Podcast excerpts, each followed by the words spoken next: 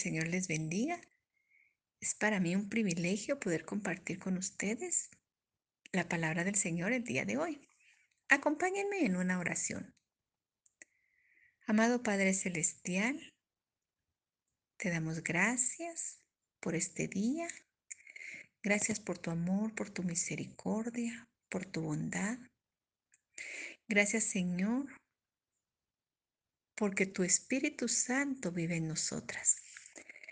Gracias Señor, porque solo a través de Él podemos, Señor, caminar en tu propósito divino.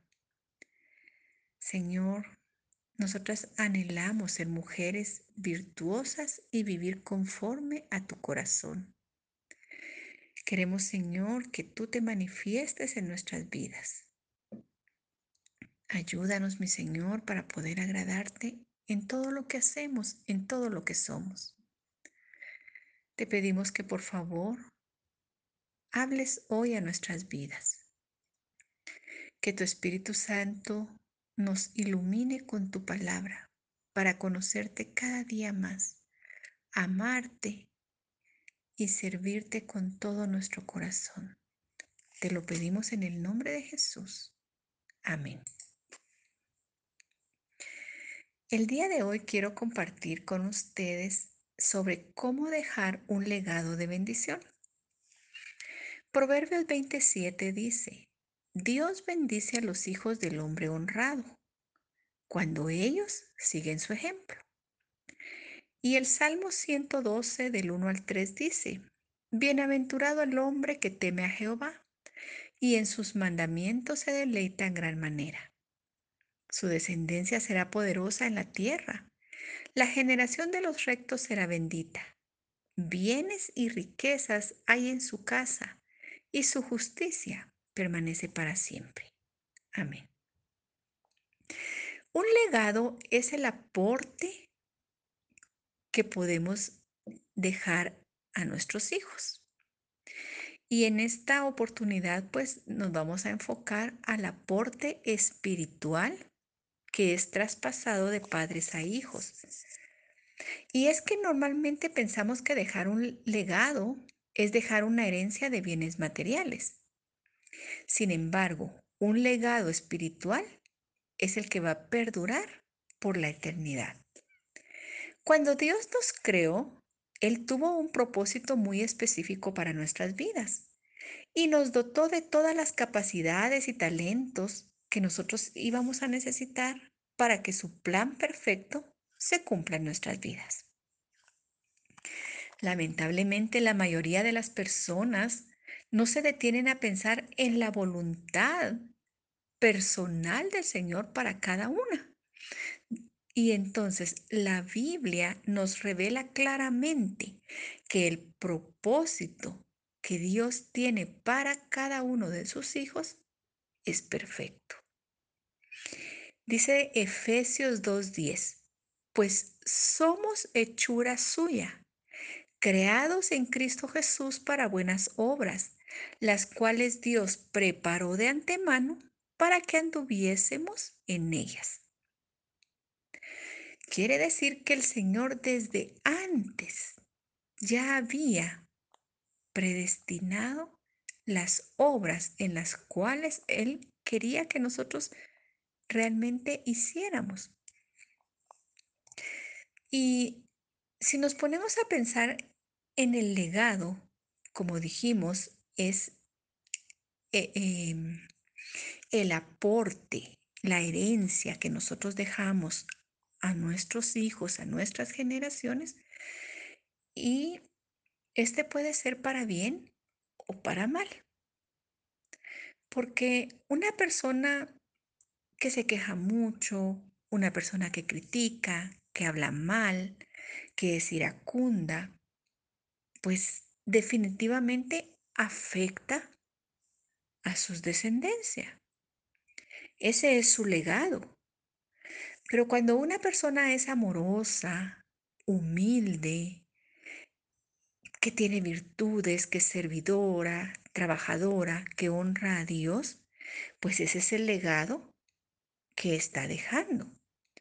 El legado espiritual no es solo decirlo, sino que realmente es enseñarlo con un ejemplo vivido. Segunda Timoteo 1.5 nos dice, trayendo a la memoria la fe no fingida que hay en ti, la cual habitó primero en tu abuela Loida y en tu madre Eunice, y estoy seguro que en ti también. Aquí la palabra de Dios pues nos, nos muestra que Timoteo había recibido un legado de fe de su abuela y de su madre, así como también del apóstol Pablo. Y Timoteo lo que tenía que hacer era, persistir en la palabra y persuadir a otros. Este es un ejemplo claro de un legado de fe. Y es que los padres, los abuelos tienen una profunda influencia en la vida de sus hijos. Una madre, una abuela, influyeron en la vida de un niño, diciéndole, obedece a Dios y déjale todo a Él. Eso es mucho más importante que cualquier otra herencia que pudieran dejarle. Y es que el legado espiritual es lo más grande que podemos dejar a nuestras generaciones. El que ellos puedan servir a Dios y que puedan cumplir el propósito por el cual fueron creados. Realmente es maravilloso, porque nosotras debemos anhelar tener esa vida llena de la presencia de Dios para poder transmitir eso a nuestras generaciones. Y es que realmente como, como padres queremos que nuestros hijos se aparten de los malos caminos, que se aparten de las malas amistades, que se mantengan lejos de los vicios, que no vivan una vida desordenada. Sabemos que no podemos estar con ellos en todo momento y en todo lugar para protegerlos. Por eso debemos enseñarles a nuestros hijos, a nuestras hijas, que aunque no estemos con ellos en todo lugar, Dios sí está con ellos. Los ojos del Señor están siempre sobre sus vidas y por lo tanto ellos deben de pensar que Dios está con ellos en todo momento y tienen ellos que procurar agradarlo también. Pero esto es algo que no solo vamos a enseñar con palabras, sino que también debemos enseñárselos con ejemplo. Proverbios 8:13 dice, el temor de Dios es el freno más efectivo para mantenernos alejados del mal. Nosotros debemos enseñar a nuestros hijos el temor de Dios. Y nosotras como madres somos llamadas a instruir a nuestros hijos para que ellos puedan comprender la vida cristiana, porque la vida cristiana no se trata de prohibiciones, sino de decisiones que van a edificar sus vidas o decisiones que van a destruir sus vidas. Por eso debemos enseñarles esto a nuestros hijos. Y es importante que nosotras como madres podamos transmitirles a nuestros hijos también valores, principios.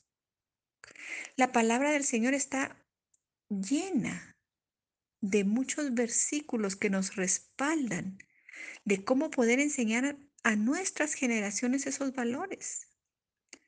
Valores tales como la verdad, el respeto, la humildad, la responsabilidad, la honradez. Y es importante enseñarles todo esto a nuestros hijos, porque de esta manera ellos van a, vivir una vida que agrada al Señor.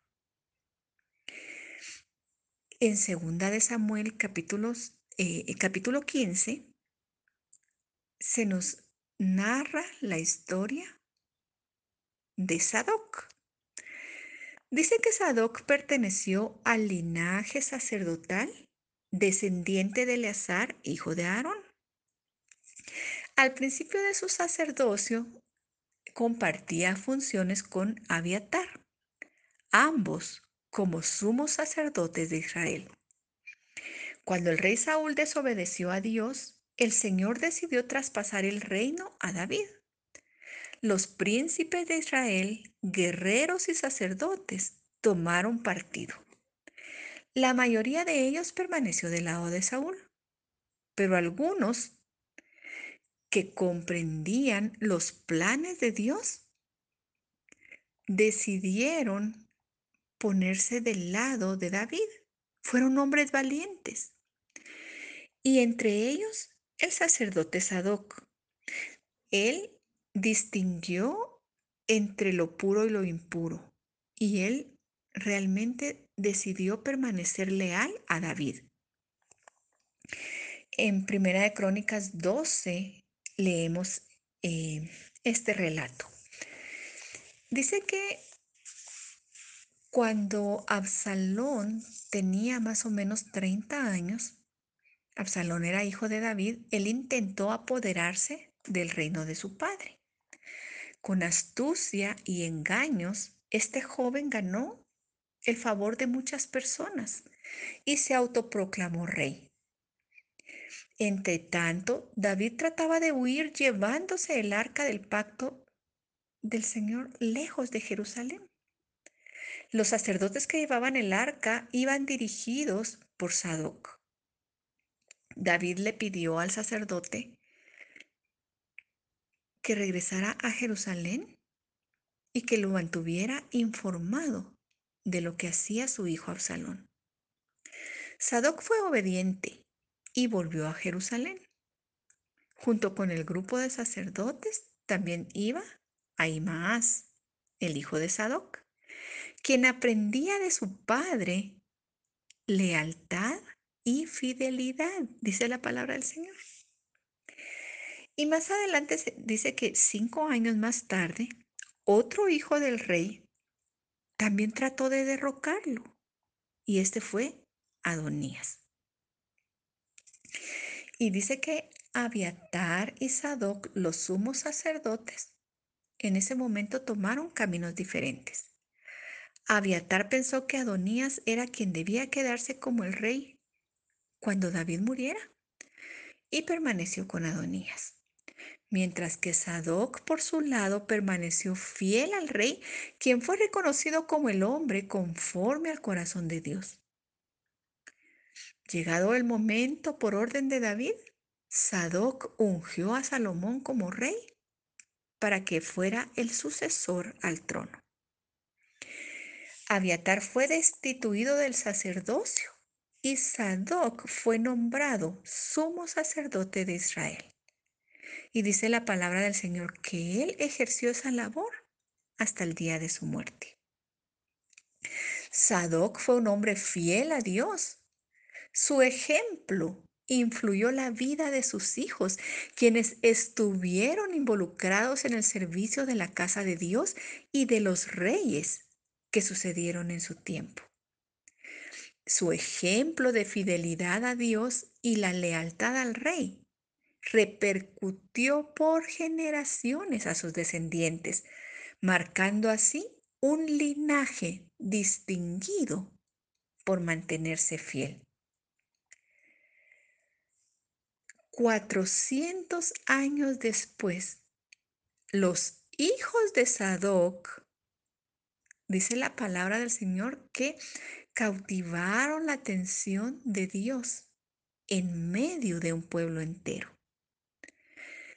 Dios reveló a Ezequiel que un grupo de familias sacerdotales que no siguieron al resto hacia la idolatría y se apartaron de Dios. Este grupo de familias sacerdotales permaneció firme a Dios. No adoraron ídolos y no mezclaron lo sagrado con lo profano.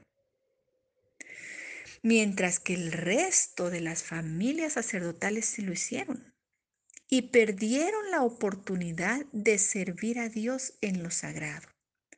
Sin embargo, aquí en Ezequiel, todos estos años después, dice la palabra del Señor, los hijos de Sadoc se mantuvieron sirviendo al Señor según su palabra y se quedaron con el privilegio de estar cerca de Él y enseñar al pueblo a distinguir entre lo santo y lo profano, entre lo puro y lo impuro, además de recibir la comida de las ofrendas que siempre era lo mejor que cada familia llevaba a ofrecer. Esto lo podemos leer en Ezequiel 44. Y es impresionante escuchar o leer acerca de un padre que influyó a tantas generaciones. Porque yo pienso que lo que más anhela cualquier padre, cualquier madre, es influir para bendición en la vida de nuestros hijos. Muy probablemente la intención de Sadoc no, no fue tal vez impactar la vida a futuro, a otras generaciones, sino tal vez él solo pensó en sus hijos inmediatos pero para eso se dedicó de manera cercana a modelar una conducta honorable para sus hijos. Este hombre enseñó con su ejemplo a distinguir entre lo sagrado y lo profano, entre lo puro y lo impuro, es decir, a discernir cuando alguien se aferraba a sus propios propósitos y no a lo que Dios estaba diciendo. Sadoc fue distinguido por ser valiente y esforzado. Realmente fue el discernimiento lo que lo dirigió a él a permanecer leal a David. Y entonces, ¿qué pasó? Con su ejemplo enseñó a ser fieles a Dios y a guardar lealtad a los siervos del Señor. Entonces, pongámonos a pensar ahora nosotras. Más que cualquier palabra que podamos darle a nuestros hijos, el ejemplo sigue siendo el mensaje más poderoso que ellos reciben de nosotras. Los tiempos que estamos viviendo requieren modelar un buen ejemplo. Nuestros niños y jóvenes están siendo bombardeados por todo tipo de información que los incita a vivir vidas impuras, que los aleja Dios. La fidelidad y la lealtad son virtudes que los medios de comunicación están maquillando como algo retrógrado. Y nosotras necesitamos modelar una vida en santidad y pureza urgentemente. Necesitamos modelar Cristo en nuestras vidas. Pero para que esto suceda, necesitamos que Cristo sea el centro de nuestras vidas. Necesitamos adoptar esa pureza y esa santidad en nuestras vidas. Necesitamos que Dios se haga vida en nosotras, que vivamos una vida llena de amor, siguiendo el ejemplo de Jesús. Realmente necesitamos vivir bajo la dirección de Dios. Necesitamos orar en todo tiempo por nuestros hijos. Y es que vivir en Dios es estar confiadas de que Él lucha por nosotras, para que nuestra vida esté llena de gozo, que nuestro corazón tenga ánimo y podamos vivir en una unión familiar. La mayor riqueza que nosotros podemos dejarle a nuestros hijos es que ellos conozcan a nuestro Padre Celestial. Y esto es invaluable que ellos aprendan a que nuestros tesoros de sabiduría y conocimiento solo los encontramos en la palabra de Dios, que es la palabra de Dios la que nos enseña la sabiduría que proviene directamente de Dios, la que nos da discernimiento, la que nos da inteligencia. Proverbios 13:22 dice, el hombre de bien deja herencia a sus nietos. Y realmente nosotras debemos esforzarnos porque nuestros hijos tengan ese encuentro personal con Cristo, para que nuestras generaciones lleguen a conocer al Señor genuinamente. Nosotras como madres necesitamos que el Señor obre en nuestras vidas. Necesitamos nosotras modelar esa fe como la tenían Loida y Eunice. Dice la palabra del Señor que era una fe genuina. Porque de otra manera no hubiera sido posible que ellas transmitieran esta fe. Deuteronomio 6 dice que nosotras como madres debemos de comprometernos a cumplir cada uno de los mandamientos que el Señor ha entregado y repetirlos a nuestros hijos una y otra vez. Que hablemos de ellos en nuestras conversaciones, cuando estemos en nuestra casa, cuando vayamos por el camino, cuando nos acostemos, cuando nos levantemos. ¿Y por qué? Porque a Dios le interesa no solo que cumplamos su voluntad, sino que la transmitamos a nuestras generaciones. Eso era lo que Pablo le explicaba a Timoteo, que él debía dejar un legado a todas las personas que estaban a su alrededor. Y el Señor quiere que nosotras reflejemos eso. La palabra del Señor dice en Gálatas 5:22 que el fruto del Espíritu es amor, gozo, paz, paciencia, benignidad, bondad, fe, mansedumbre, templanza. ¿Y qué pasa con esto? Que el Señor dijo, por sus frutos los conoceréis. ¿Cuáles son los frutos que nosotras como madres debemos modelar? Son estos, el fruto del Espíritu. Nosotros necesitamos vivir en esa virtud verdadera que es el fruto del Espíritu Santo. Porque de esa manera nosotros vamos a influir en nuestras generaciones. Y aunque nosotros veamos que nuestra sociedad, que este mundo va de mal en peor, ocupémonos de la herencia eterna que vamos a dejar a nuestros hijos, porque eso es lo que al Señor le interesa. Entonces preguntémonos, ¿qué clase de legado le voy a dejar a mis hijos? ¿Cuánto tiempo durará ese legado que yo les estoy dejando? ¿Será permanente y eterno? ¿O solo será algo pasajero? El Señor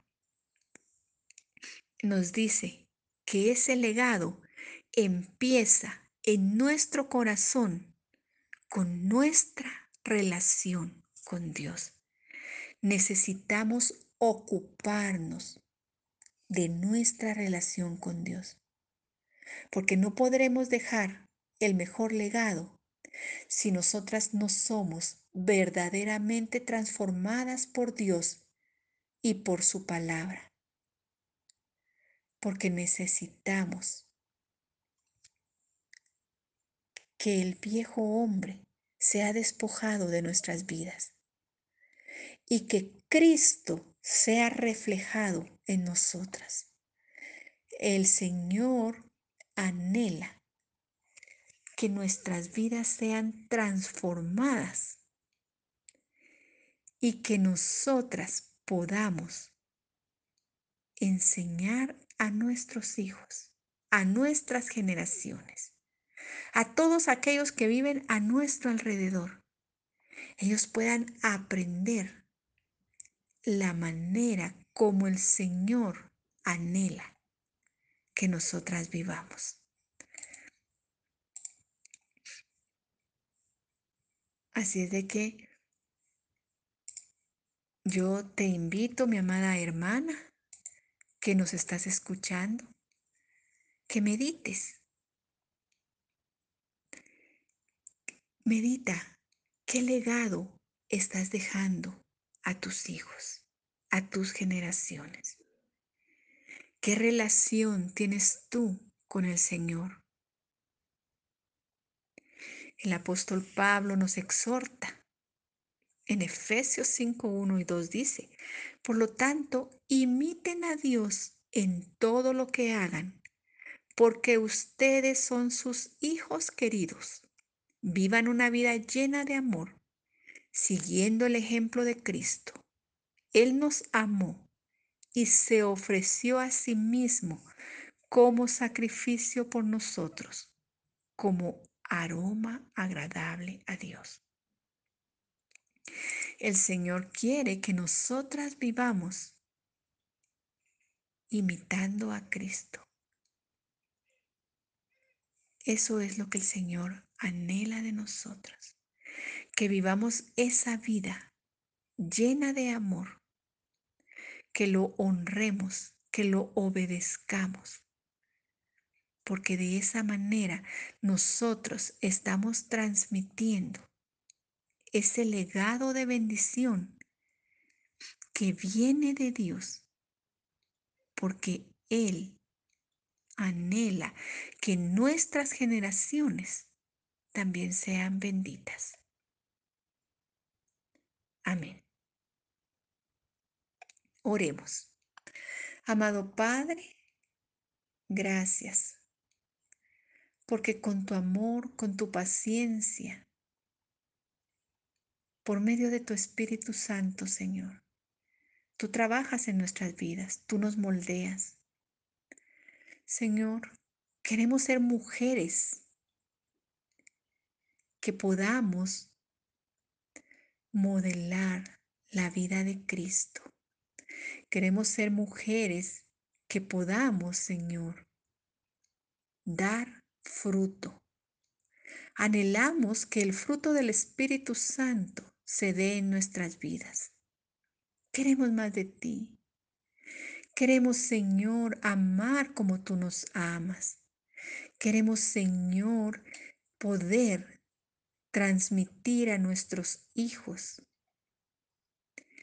el amor, la fidelidad, la lealtad hacia ti, la obediencia a Cristo. Ayúdanos, mi Señor, para que nosotras, como madres, podamos transmitir a nuestros hijos ese legado de fe y de bendición que es eterno y que solo en ti podemos encontrarlo. Gracias, Padre, por amarnos tanto. Gracias porque realmente sin tu poder no podríamos, pero es por tu misericordia y por tu gracia que podemos, Señor, pedirte que nos ayudes a vivir una vida modelando a Cristo. En el nombre de Jesús. Amén.